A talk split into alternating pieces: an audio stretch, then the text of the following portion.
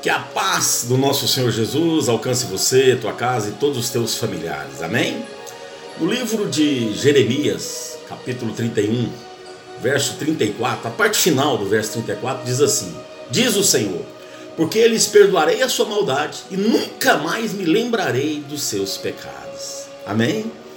Meu amado, minha amada, Deus odeia o pecado, mas Ele ama o pecador.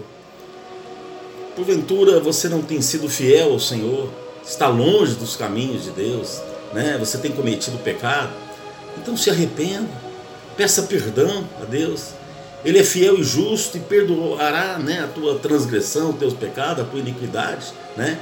Isso é maravilhoso demais. Nós sabemos que temos um Deus que não olha para o nosso passado, ele olha para o nosso presente, para o nosso agora, né? Então, meu amado, minha amada, aproveite este momento Peça perdão a Ele.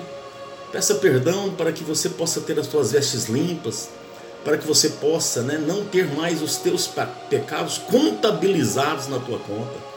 O Senhor Jesus disse que Ele é fiel e justo para nos perdoar e nos purificar de toda injustiça. Então aproveita este momento, eu quero orar contigo. Feche os teus olhos se você puder.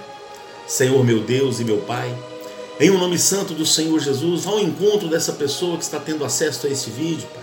E neste exato momento, Pai, oh Deus querido, ele está entrando em oração diante de Ti, se humilhando, pedindo perdão pelos erros, pelas falhas, pelos pecados. Oh Pai, ouça a oração do Teu servo, da Tua serva. Oh Pai amado, perdoa, Deus amado, este erro, esta falha, essa transgressão, este pecado. Oh Pai eterno, apague da história dele, do livro da vida dele, Pai amado, essa transgressão. Oh Deus Santo, para que ele possa ter, aleluia, as vestes limpas. Oh Deus amado, assim eu peço e já te agradeço. Que você tenha um dia abençoado, vivendo né, um dia repleto de vida sem pecado, em nome de Jesus. Amém. Eu sou o Wellington Tavares e esta foi mais uma Palavra do Pastor.